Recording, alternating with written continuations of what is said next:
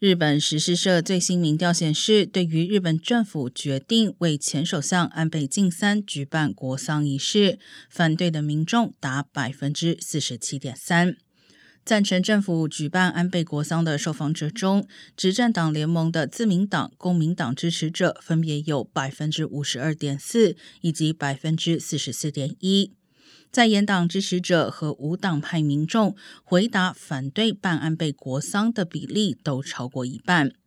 被问及有关宗教团体世界和平统一家庭联合会，也就是统一教与政治人物之间的关系是否需要厘清一事，